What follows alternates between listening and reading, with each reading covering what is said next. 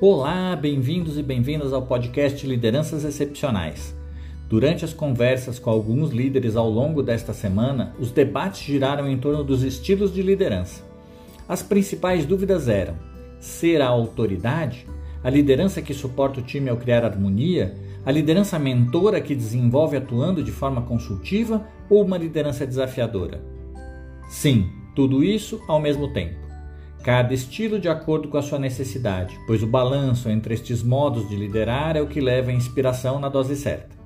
A tarefa central da liderança é valorizar as pessoas para engajá-las em um projeto que levará à melhora da performance do time e dos indivíduos. Logo, saber valorizar as pessoas parece ser o grande ponto de partida. Não dá para a liderança ficar o tempo todo como autoridade, dizendo faça isto ou aquilo nem forçando o tempo todo as pessoas para fazerem o que não conseguem, pois ainda não sabem como fazer.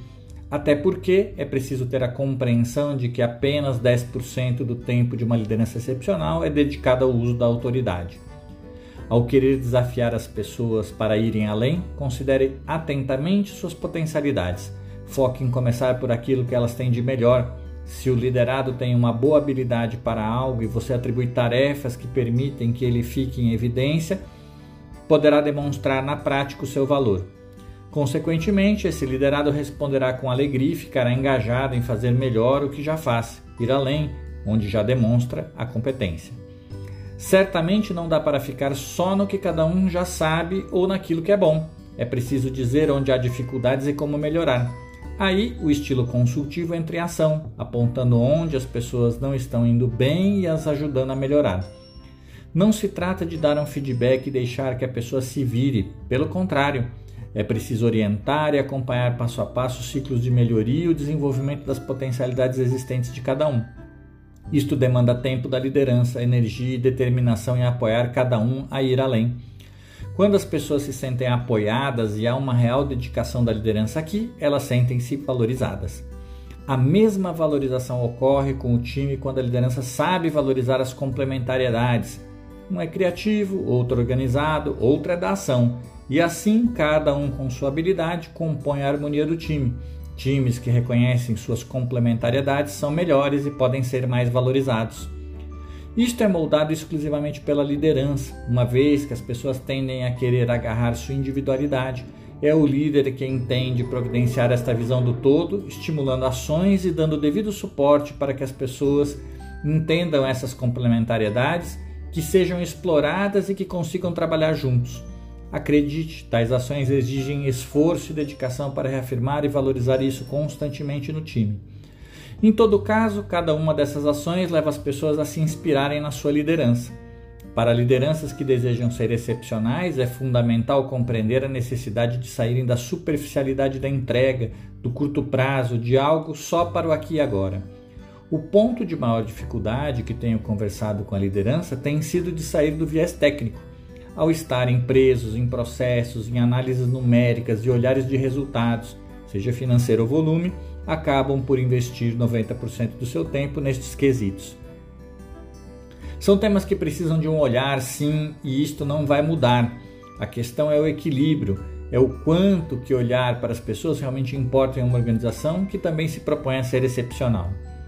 Já é dado na ciência que lugares considerados melhores para se trabalhar, lugares em que o propósito é mais forte, que a felicidade dos colaboradores no trabalho verdadeiramente importa e em que as lideranças dedicam 50% do seu tempo nas pessoas, são efetivamente lugares com resultados financeiros sempre melhores também. E isto não é coincidência. Isso quer dizer que podemos obter resultados a partir da valorização das pessoas e que, assim, elas se sentirão mais engajadas. Mudar o modelo mental da liderança para absorver a liderança inspiradora que valoriza as pessoas e suas potencialidades é um grande desafio, uma vez que o cenário aponta para uma pressão e emergência constantes por resultados imediatos. Afinal, que tipo de liderança você quer ser? Fiz esta pergunta a uma líder que estava com dificuldades de conseguir o engajamento de seu time. Ela estava endurecendo a cobrança por resultados e estes estavam vindo sem a qualidade desejada. Ao pensar seriamente nessa questão e dar uma parada para mudar o rumo de como liderava, observando as melhores características das pessoas que tinha e construindo um caminho para irem aonde era preciso, essa liderança conseguiu fazer toda a diferença.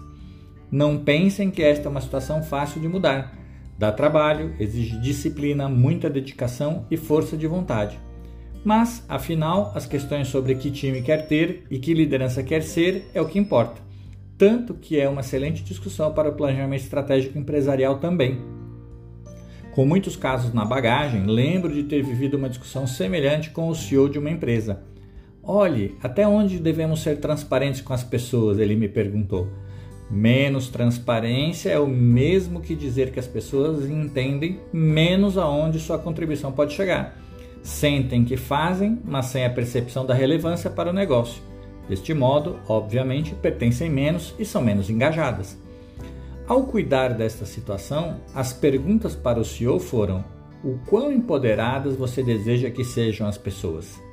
E isto faz parte da estratégia? Ele disse que tais reflexões faziam todo sentido, porém tinha um certo receio da alta administração na matriz não ver deste modo, uma vez que estavam acostumados a controlar os mínimos detalhes da execução. Se entenderam até aqui, vocês já sabem que tudo é uma questão de escolha, que temos fortes indícios de que não estamos totalmente prontos, embora conscientes de que não há outra forma de sermos lideranças ou empresas excepcionais sem a valorização das potencialidades, sem o desejo de ir além, mudando o nosso modo de ser.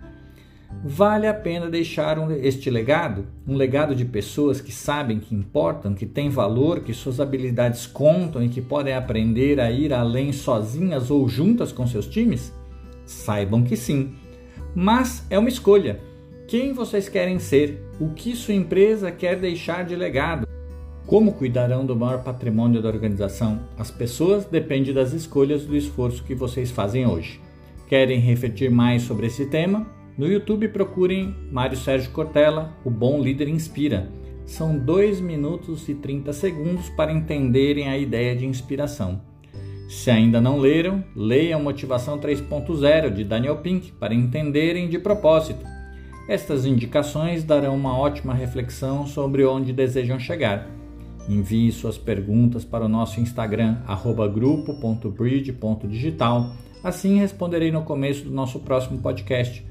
Conheçam o site desenvolva-se.com para saberem mais sobre a liderança excepcional e explorem os livros à disposição para seu aprimoramento. Um bom autodesenvolvimento e até a próxima!